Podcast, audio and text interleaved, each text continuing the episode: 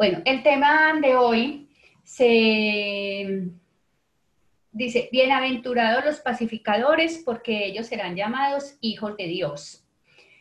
Este es uno de las bienaventuranzas del Sermón del Monte. Eh, podríamos decir que uno no puede separar las bienaventuranzas, pero es un tema demasiado extenso para tratarlas todas en una sola explicación. Inclusive el tiempo que tenemos es hasta corto para trabajar esta. Pero bueno, entonces escogí bienaventurados los pacificadores porque el Señor es lo que me mostró, lo que me dijo, y cuando ya lo estudié entendí por qué. Bueno, vamos a, a mí me gustan mucho las definiciones. Entonces, en el diccionario de la RAE dice, situación en la que no existe lucha armada en un país o entre países. Hay otra definición que dice relación de armonía entre las personas sin enfrentamientos ni conflictos. Hay otra que dice ausencia de ruido o ajetreo en un lugar o en un momento. Esa es paz. Esas son las definiciones de paz. Bueno, ahora vamos a mirar. Eh, yo creo que todos hemos escuchado de la paz. Todos escuchamos cómo a través de los tiempos, pues los que somos, los que tenemos más años, hemos escuchado de más conflictos y demás acuerdos de paz a nivel internacional y a nivel nacional.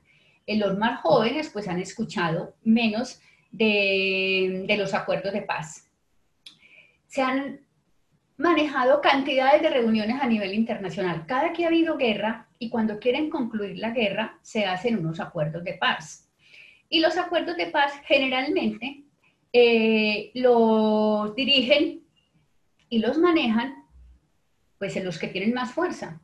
Cuando, son, cuando es en la guerra, pues el que tiene mayor poder bélico en ese momento, eh, tratando de que haya una paz. Pero si vemos hasta este momento, realmente esas paz que se han firmado, esos acuerdos de paz que se han firmado, no han sido tan exitosos como podríamos decir. Por ejemplo, acabamos de pasar un acuerdo de paz en Colombia y aquí en Colombia se han firmado varios acuerdos de paz. Eh, hace poquito firmamos uno y constantemente vemos cómo se ve amenazado por diferentes intereses de los sujetos que firmaron el acuerdo de paz.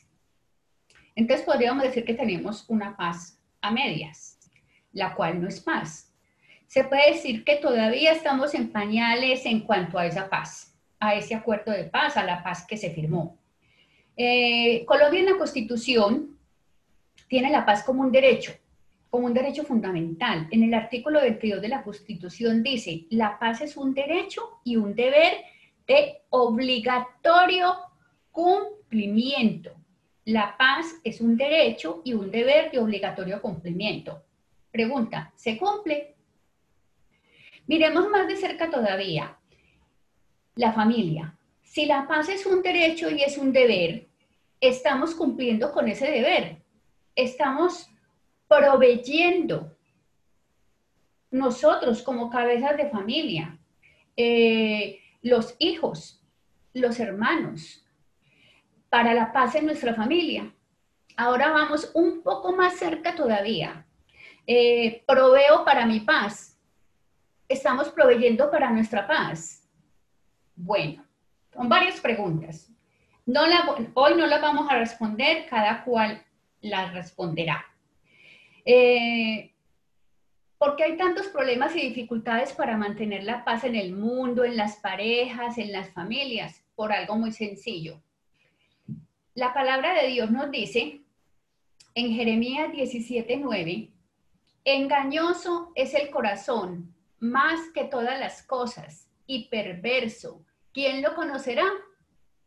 Entonces, vemos que el problema realmente no es el título de la paz, no es el concepto de la paz, no es el artículo que hay en la Constitución que lo declara como un derecho fundamental, no es el nombre como tal, no es el significado. El problema lo tenemos es en el corazón de nosotros. Hasta que el corazón de nosotros no cambie, nunca se resolverá el problema.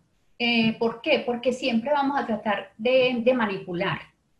Eh, si nuestro corazón no cambia, lo único que vamos a hacer es tapar con pañitos de agua tibia las situaciones y las dificultades que hay. Por ejemplo, eh, se pone la queja en el municipio de Medellín donde se dice que hay una contaminación muy fuerte que proviene del lugar donde se origina un río o una, una quebrada aquí. Y resulta que eh, hacen unas investigaciones y sacan un tratamiento especial con unos químicos, con unos líquidos y le echan a todo lo que es la corriente del agua para que quede limpia. Entonces queda limpia en ese momento, pero al otro día van y miran y otra vez está sucia. Entonces, ¿qué es lo que está pasando? Resulta que la raíz de esa situación, de esa contaminación, no es la corriente como tal que va pasando, sino que es el lugar de nacimiento de la corriente fue la que se contaminó, es decir, el corazón de esa quebrada. Eso pasa con nuestro corazón.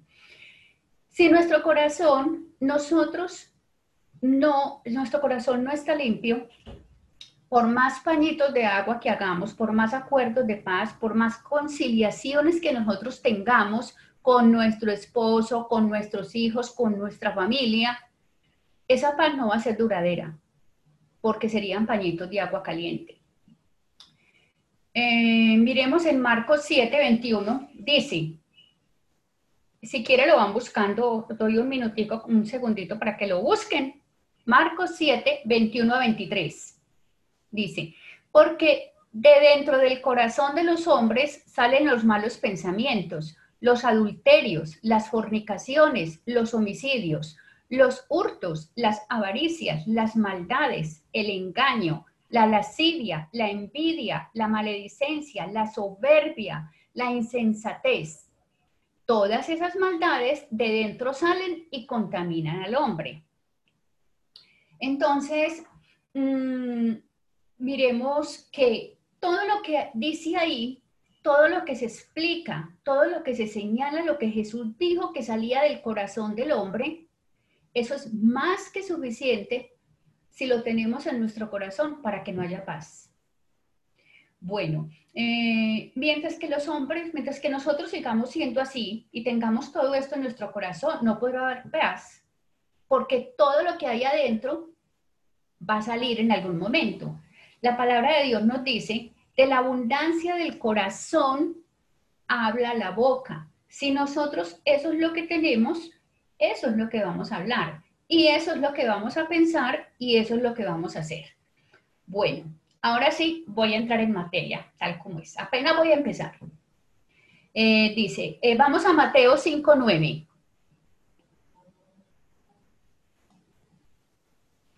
me levantan una, manito y me dicen si lo tienen.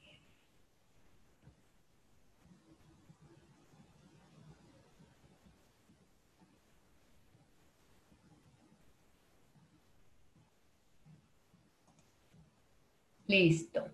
Bueno, entonces dice, Mateo 5.9, bienaventurados los pacificadores, porque ellos serán llamados hijos de Dios.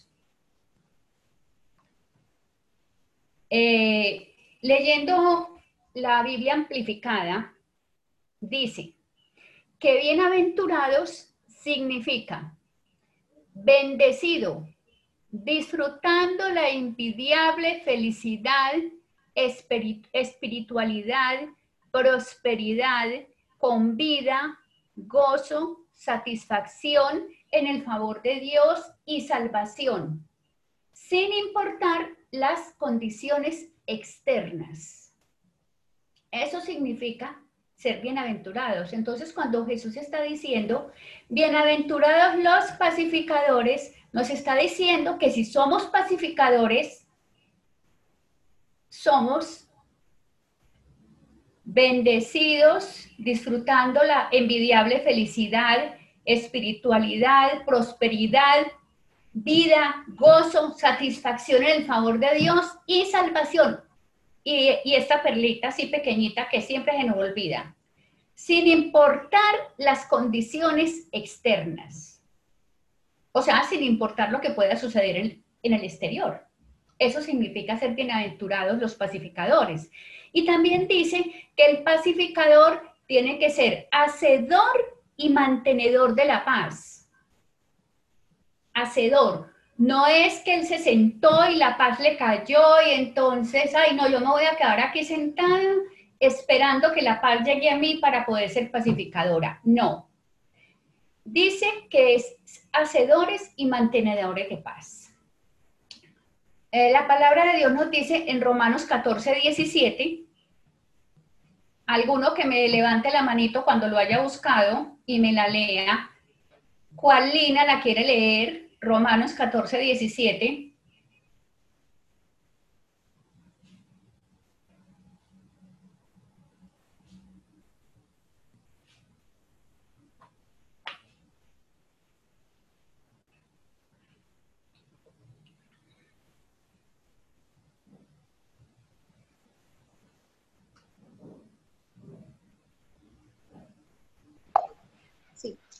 Amén. Momentito, Romanos 14, 17.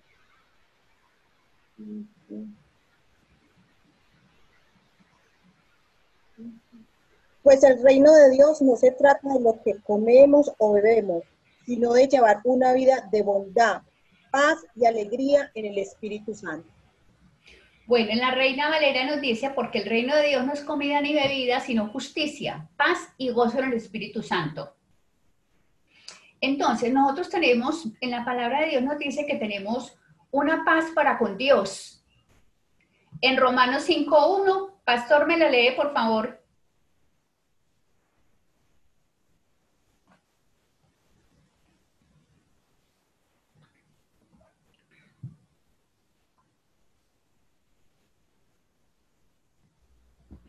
Romanos 5.1. Sí, señor. Así que los que somos fuertes debemos soportar las flaquezas de los débiles y no agradarnos los unos a y no agradarnos a nosotros mismos. Esa, esa no es. Romanos 5.1. Sí es.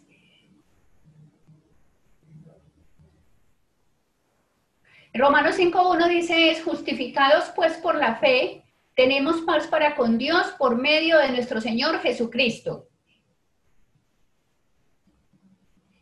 bueno. Eh, y Romano, esa es paz para con Dios. Esa paz para con Dios la obtenemos, la obtuvimos ya por medio de nuestro Señor Jesucristo. Y vamos a buscar eh, una paz para todos. Romanos 12, 18.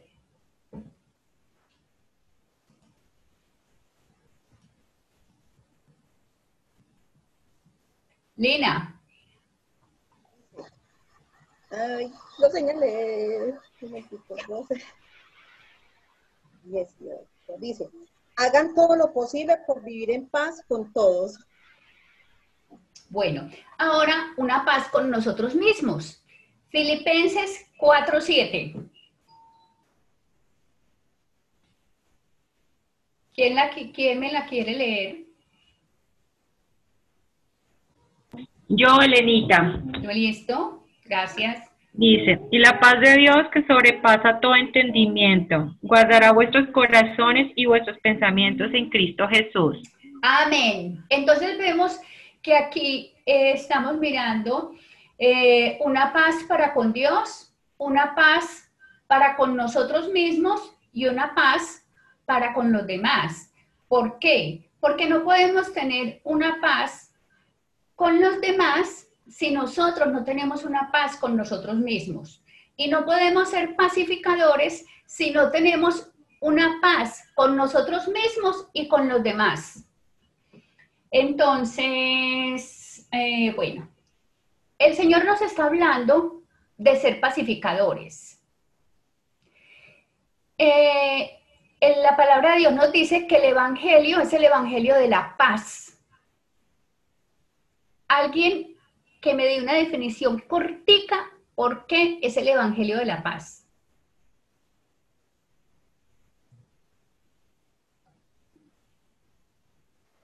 Porque por medio de él recibimos reconciliación. Amén. Bueno, eh, ahora, entonces si somos, si el Señor nos está diciendo bienaventurados los pacificadores, yo les hago una pregunta. Ahorita yo leí qué significa ser bienaventurado.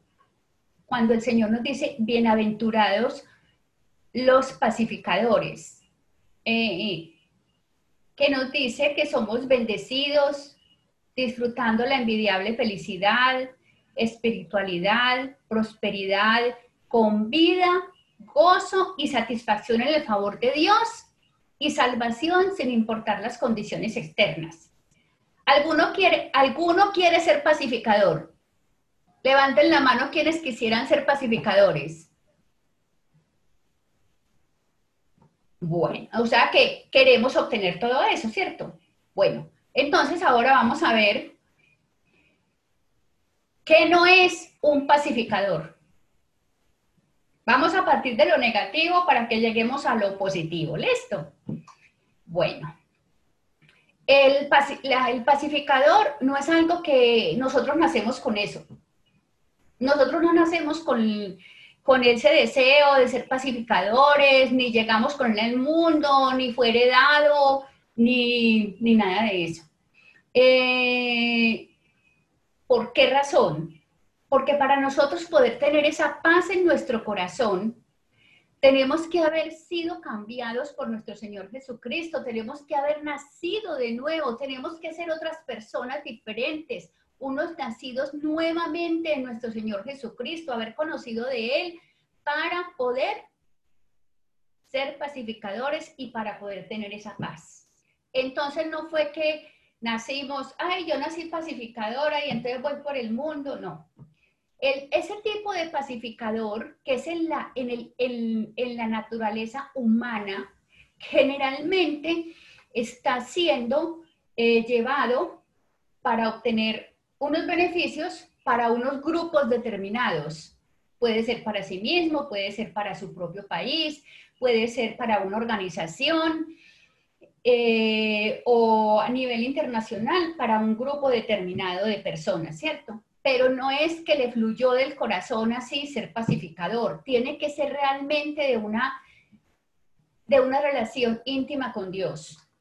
Bueno, eh, tampoco quiere decir, eh, pacificador no es una persona tranquila, que dice que quiere hacer la paz a toda costa, que dejar hacer, dejar pasar, o sea, a que los demás hagan lo que quieran, yo no me voy a meter en eso, pues como haciéndose a un ladito para que los demás hagan. Eso tampoco es ser pacificador, porque entonces no estaría, estaría obrando con injusticia, porque no se, no se estarían resolviendo los problemas y las situaciones de fondo y llegaría el momento en que eso no sería, la, eso no sería paz sino que estaría evadiendo realmente una responsabilidad.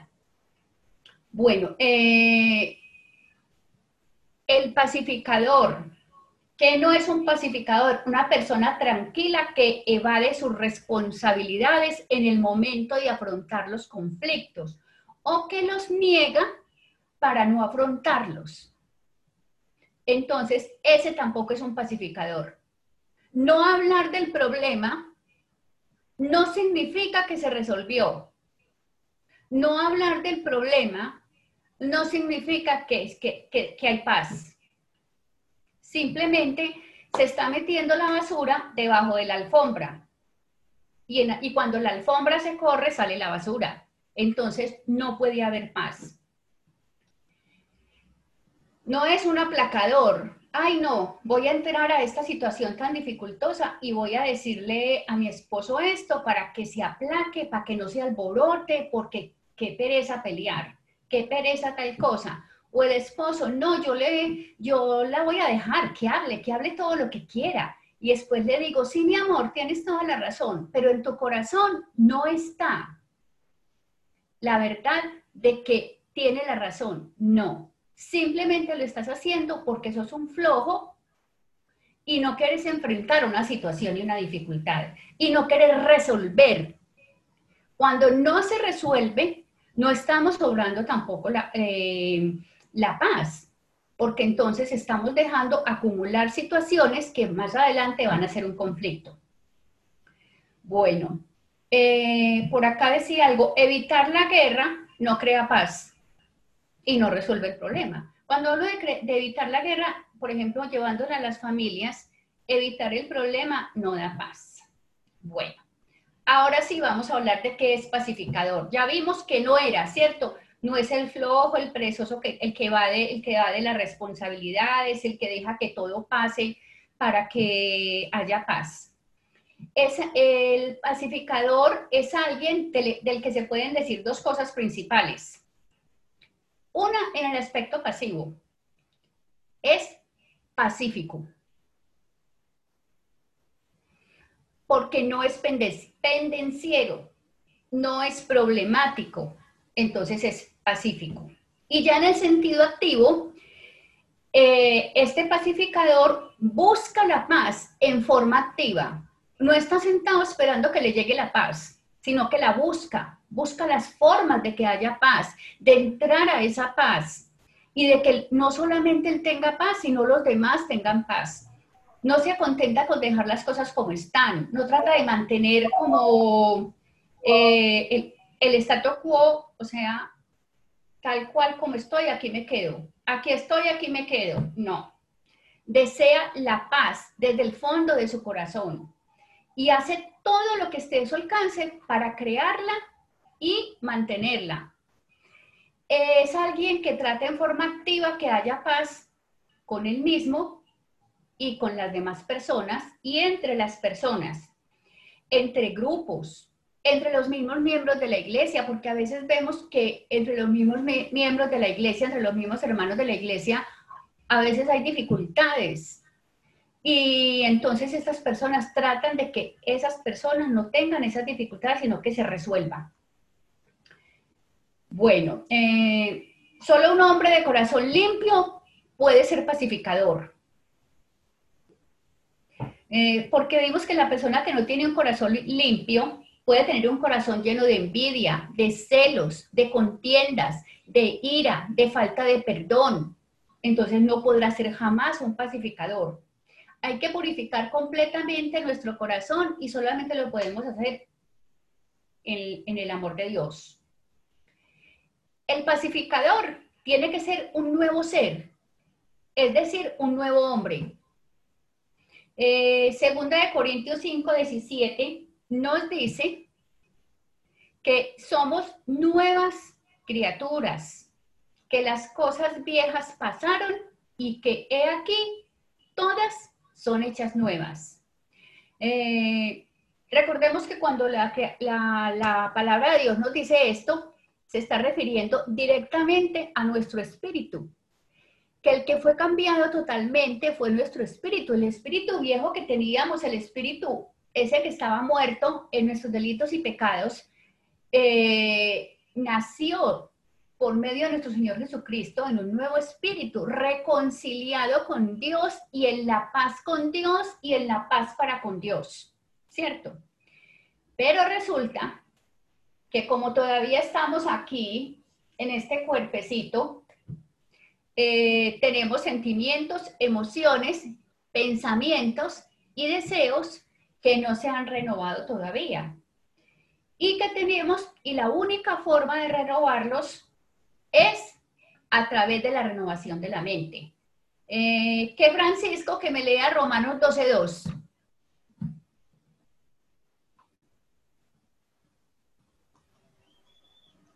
Dice Romanos 12.2, no os conforméis a este siglo, sino transformados por medio de la renovación de vuestro entendimiento, para que comprobéis cuál sea la buena voluntad de Dios, agradable y perfecta. Entonces miremos que la única forma de transformar nuestros pensamientos, el intelecto, es a través de la palabra de Dios. Mm, ustedes se acuerdan, yo no sé, en, mi, computador ya no tiene esa función. Eh, yo me acuerdo que a mí me pasaba mucho eso. Yo no me acuerdo cómo se llama esa función. Eh, los que son especialistas en, en sistemas la deben de saber. Que uno iba escribiendo y lo que había escrito se le borraba. Y uno, cuando terminaba, uno quedaba convencido que tenía todo el texto listo. Y resulta que no, que había borrado absolutamente todo porque iba escribiendo, iba escribiendo y se le iba borrando todo. Eh, ¿Sí recuerdan eso? Que le pasaba a mucha gente. A mí me pasaba mucho. Bueno, entonces eso mismo pasa con nosotros.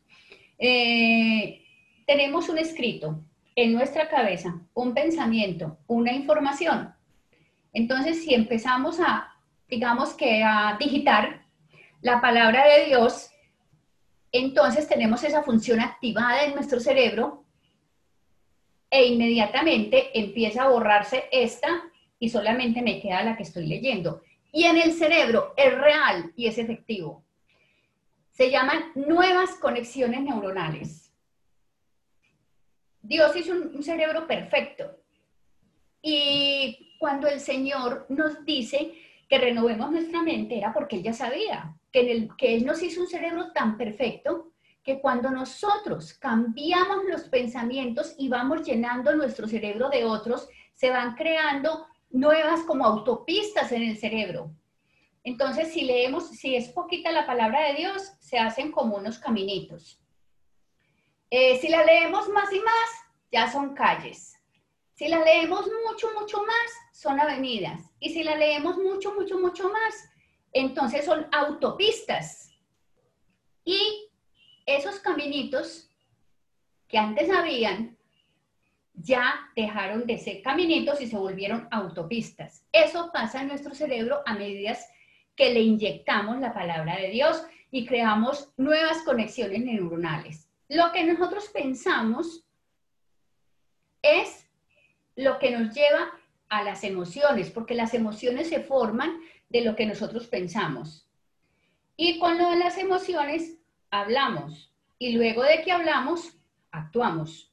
Entonces, si nosotros cambiamos nuestra forma de pensar frente a la palabra de Dios, entonces eso va a cambiar. Bueno, ya vemos que la única forma de que nosotros podamos ser pacificadores es cambiando lo que estamos pensando. ¿Y qué es lo que debemos pensar? Lo que debemos pensar es lo que dice la palabra de Dios, porque para eso fue que Dios nos dio su palabra, para renovarnos con ella.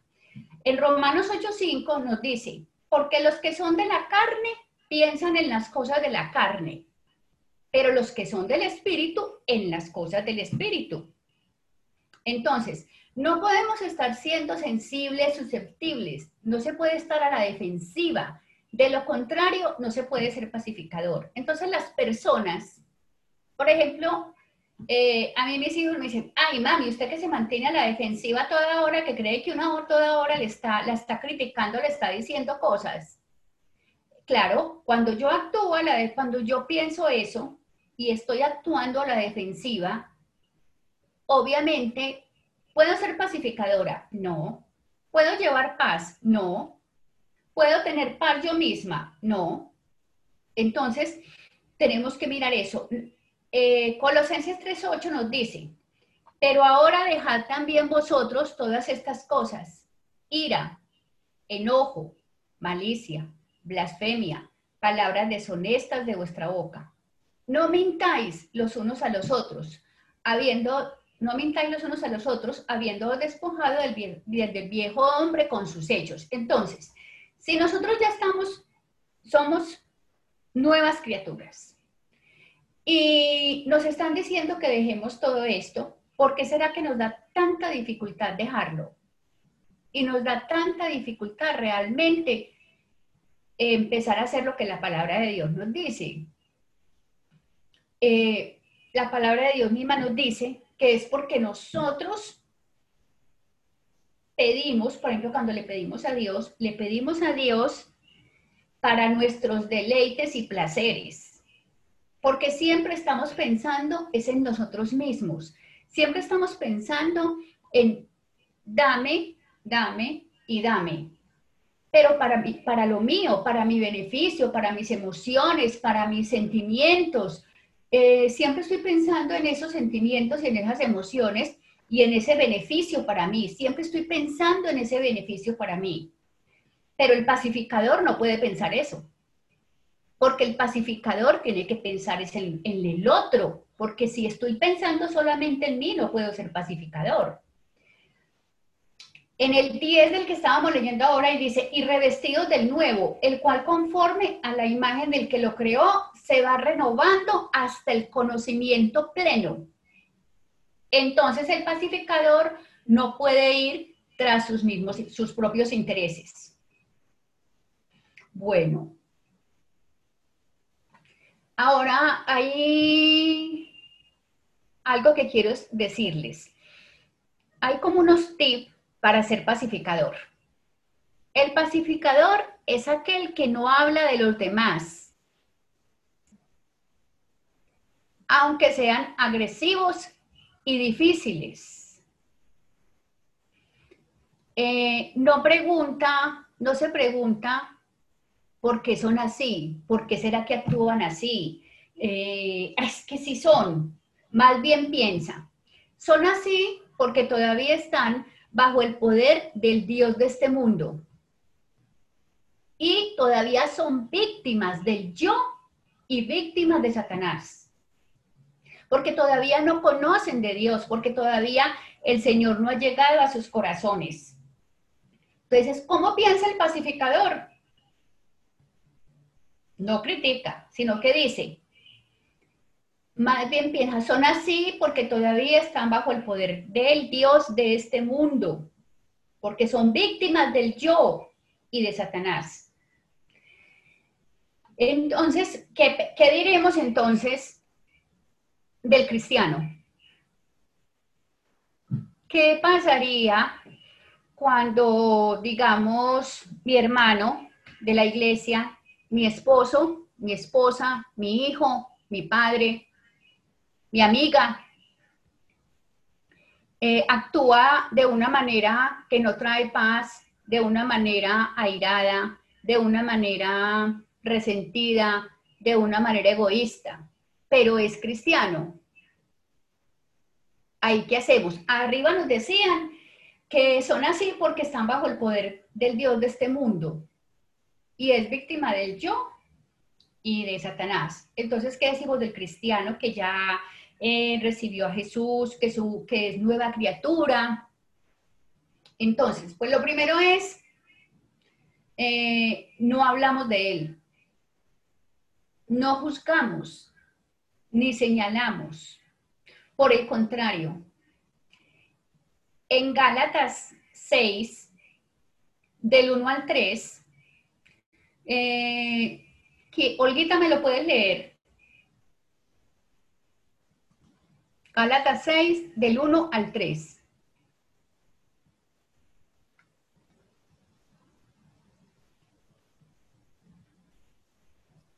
¿Seis del 1 al 3? Sí.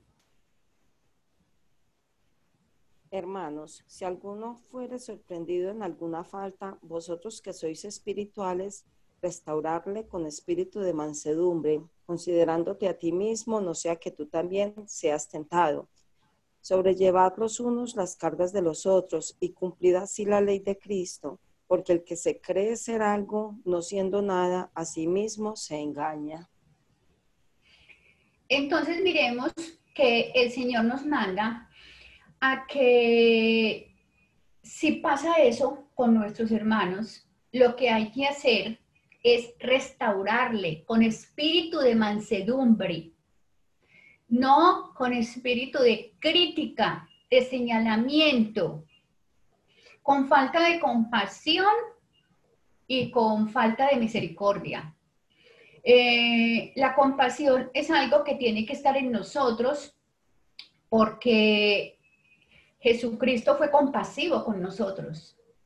El Señor fue compasivo con nosotros. Dios fue compasivo con nosotros. Es compasivo con nosotros aquí no hay ninguno de nosotros que no nos equivoquemos. Y yo creo que si alguno no se equivoca, pues no lo estaría viendo yo porque sería invisible y ya, estaría en otra parte, no aquí. Entonces, todos nos equivocamos, todos cometemos errores y estamos aquí precisamente por eso, porque todavía estamos en este cuerpo y cometemos errores y nos equivocamos, eh, sea que hayamos recibido al Señor en nuestro corazón o que no, o que no lo hayan recibido con mayor razón. Entonces, cuando el Señor nos dijo, eh, ¿cómo es que le vas a sacar la paja a tu hermano cuando en tu ojo hay una viga? Yo me acuerdo cuando operaron a mi esposo, que él se tenía que poner unas, algo acá, como así, y era una, como una coquita así toda grande, y él no veía, tenía un huequito así pequeñito, pequeñito, para poderle echar las gotas. Eh, más o menos así, yo digo, si yo tengo mi ojo tapado por esa viga, con los mismos problemas y situaciones de dificultad míos, ¿cómo, cómo pretendo sacarle al otro el chusito así pequeñito que tiene, ¿cierto? Pero somos muy dados a eso, somos ligeros para señalar, ligeros para juzgar, ligeros para criticar, ligeros para condenar y ligeros para hablar. Entonces, vamos a mirar las acciones del pacificador. El pacificador tiene cuatro acciones específicas que dice, no hablen. Si pudiésemos controlar la lengua, habría muchas menos problemas y discordias en el mundo. En Santiago 1.19 nos dice, por esto, mis amados hermanos, todo hombre sea pronto para oír, tardo para hablar y tardo para airarse. En estos días escuchaba una conferencia, entonces decía, y eso lo, lo, dicen mucho, eh, Dios es muy sabio, nos dio una sola boca y dos oídos. ¿Por qué? Porque necesitamos escuchar más y hablar menos. Entonces imagina nosotros con dos bocas pues no me quiero ni imaginar con dos bocas, por aquí hablando de este lado y por aquí hablando del otro. Y si somos mujeres que, según los estudios de la neurología, dice que hablamos yo no sé cuántas palabras al día, el pastor es el que sabe, se imagina nosotros con, con dos bocas. Mejor dicho, yo creo que mi esposo se enloquecería. Ahí sí, no habría nada que hacer. Bueno, pastor, si no opine usted. bueno, eh, pero además de eso, además de no hablar y ser lento para hablar y pronto para escuchar, no repita lo que le dijeron. O sea, no seamos chismosos. Porque una cosa es que inmediatamente hablemos para contestar y refutar lo que nos están diciendo y otras cosas que vamos y contemos lo que, lo que nos dicen. Por ejemplo, digamos, alguien me, me habla mal de mi mejor amiga y yo me voy y le cuento a mi mejor amiga, ay, eh, imagínate que María me dijo que vos eras esto y esto y esto y esto y esto, porque como yo me enojé tanto, mis emociones se dolieron, mis emociones, mejor dicho, iracunda, porque qué injusticia la, la, que cometieron con mi mejor amiga. Yo le voy a ir a contar, porque ella es muy amiga de la otra, para que sepa qué clase de amiga tiene. ¿Qué hice con eso? Primero dañé el corazón de mi amiga. Segundo, no actué en la palabra de Dios porque la palabra de Dios dice que el amor cubre multitud de pecados. Y tercero, eh, si es algo desagradable, ¿para qué lo voy a repetir? ¿A quién le hace bien eso? ¿quién salió favorecido con eso que yo repliqué, con eso que yo comenté? Es algo que nos tenemos que preguntar cada que vamos a abrir la boca y cada que vamos a hablar, a contar algo, decir, esto que yo voy a decir beneficia a la persona a la cual yo le voy a contar. Me beneficia a mí y a esa persona. Entonces, entonces, además de no hablar, no repitamos lo que nos cuentan. Y fuera de eso, analicemos si nos beneficia y beneficia a la otra persona. Una de las cosas principales para fomentar la paz es saber cuándo no hay que hablar. No cuándo hay que hablar, no. Cuándo no hay que hablar. Bueno, la segunda característica o cualidad que debe tener el pacificador, examinar todas las situaciones a la luz del Evangelio. No solamente no hay que hablar, sino hay que pensar y examinarlas para mirar si en realidad eso va ajustado a lo que dice la palabra de Dios. Salmo 119, 130 dice, la exposición de tus palabras alumbra, hace entender a los simples. Entonces, siempre llevar lo que nos están diciendo a la palabra de Dios para ver si es correcto, si sí va conforme a la palabra de Dios. Bueno, el tercero, mostrarse positivos y hacer todo lo posible para encontrar métodos y maneras de promover la paz. La paz no se hace sola, la paz, el pacificador tiene que buscar la paz, perseguir la paz. Eh, es más, el pacificador debe buscar maneras de ayudar, eh, aparte de no hablar de él, de no decir nada. Hay que buscar esa paz, pero también mostrarse positivo y encontrar la forma de verdaderamente ser pacificador. Mateo 5, 44 nos dice, pero yo os digo, amad a vuestros enemigos, bendecid a los que os maldicen, haced bien a los que os aborrecen y orad por los que os ultrajan y os persiguen, para que seáis hijos de vuestro Padre que está en los cielos. Habíamos visto ahorita que bienaventurado el pacificador, porque ellos ya serán llamados hijos de Dios. Bueno, la cuarta característica, tratar de difundir la paz donde quiera que nos hallemos. ¿Y cómo la, difundimos? Siendo desprendidos de nuestro propio yo, de nuestros propios intereses, de lo que queremos para nosotros, pensar más en el bienestar del otro que en mi bienestar para poder buscar esa paz. ¿Por qué razón? Porque en el momento en que el otro está bien, digamos en las familias, en el momento en, que mi esposo está bien, o mi esposa está bien, o mi hijo está bien, yo voy a tener paz. Entonces, en ese momento estoy haciendo la paz con los demás y una paz conmigo y además estoy obrando la paz de Dios. Bueno,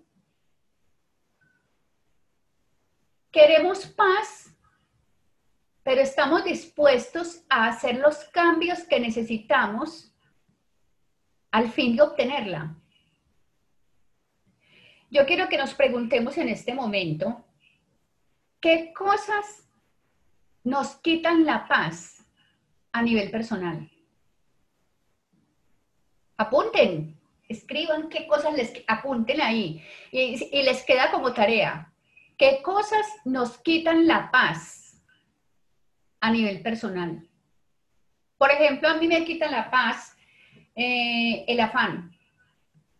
Cuando yo tengo que hacer toda la carrera porque ya estoy cogida del tiempo, me ofusco, me acelero, mejor dicho, no quisiera que hubiera nadie al lado mío, eso me quita la paz. Entonces, ya había alguien que se rió. Ah, Lina, ¿cuál Olguita? Entonces, ella sabe cómo soy. Entonces, eh, es esa parte. Yo me acelero porque quiero que todo me salga perfecto. El perfeccionismo me quita la paz. Cuando yo quiero que las cosas me queden perfectas, eh, el deseo de controlar a los demás, de que todo, de tener el control de todo en mi mano, que nada se me salga de aquí, que yo pueda saber todo, eso me quita la paz. Entonces, esas son pues como parte de mis cosas, hay muchas más, pero eh, esas serían como parte de mis cosas que yo tengo que trabajar. Ya cada uno sabrá qué le quita la paz. Ahora, esa es la paz conmigo, ¿cierto? Ahora, hay cosas que son en nosotros, en las demás personas, que me quitan la paz, lo cual no debería ser así. Porque lo que hagan los otros no me debe de quitar la paz a mí. ¿Por qué me quita la paz lo que los otros hagan? Quiero que nos pensemos, quiero que pensemos eso.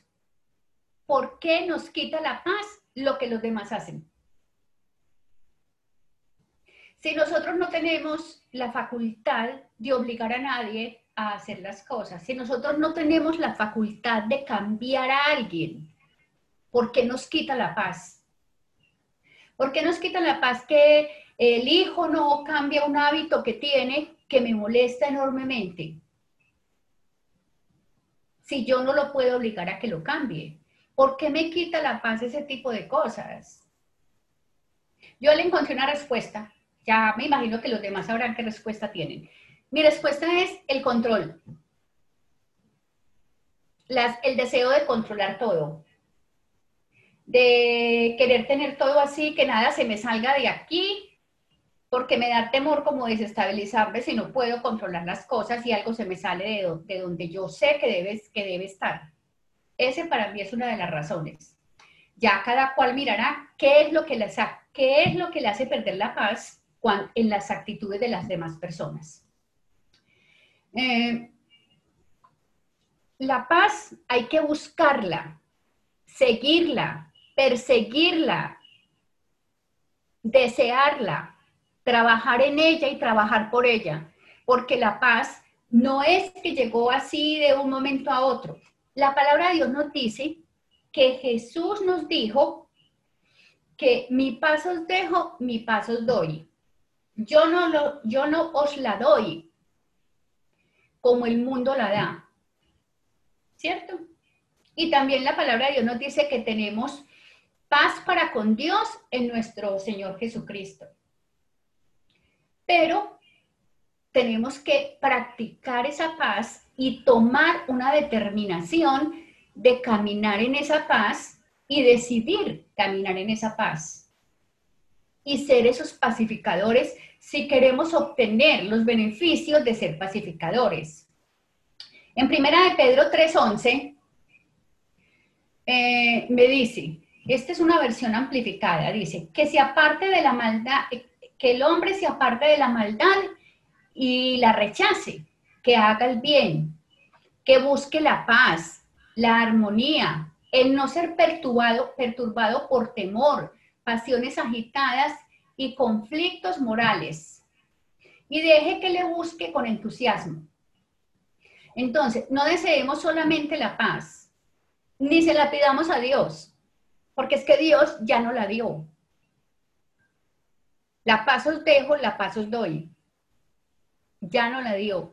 Nosotros tenemos que apropiarnos de esa paz y para poderlo hacer tenemos que cambiar nuestro corazón en muchas cosas que necesitamos cambiar. Entonces, eh, no desee meramente relaciones pacíficas con Dios y con la humanidad y con usted mismo, más bien busque la paz y vaya detrás de ella. La misma palabra de Dios nos dice, búsquela. Eh, no se quede ahí parado sin hacer nada. ¿Qué cosas tenemos que sacrificar para poder encontrar esa paz? Buscar significa estar dispuesto a sacrificar a fin de tener, perseguir, ir hacia algo con toda la fuerza, con todo el deseo y con todo su poder. Entonces, eh, la paz es un trabajo que todos tenemos que hacer, que es un trabajo de todos. hay una diferencia entre tener un temperamento apacible y tener paz.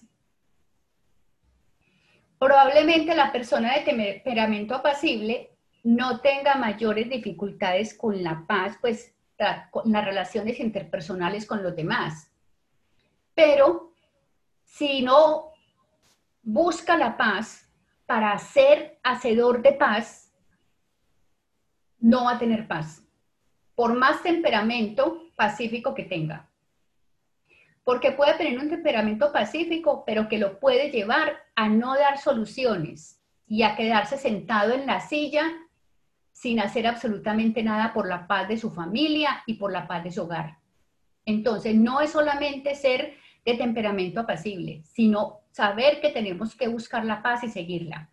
Bueno, esto era lo que tenía para darles hoy.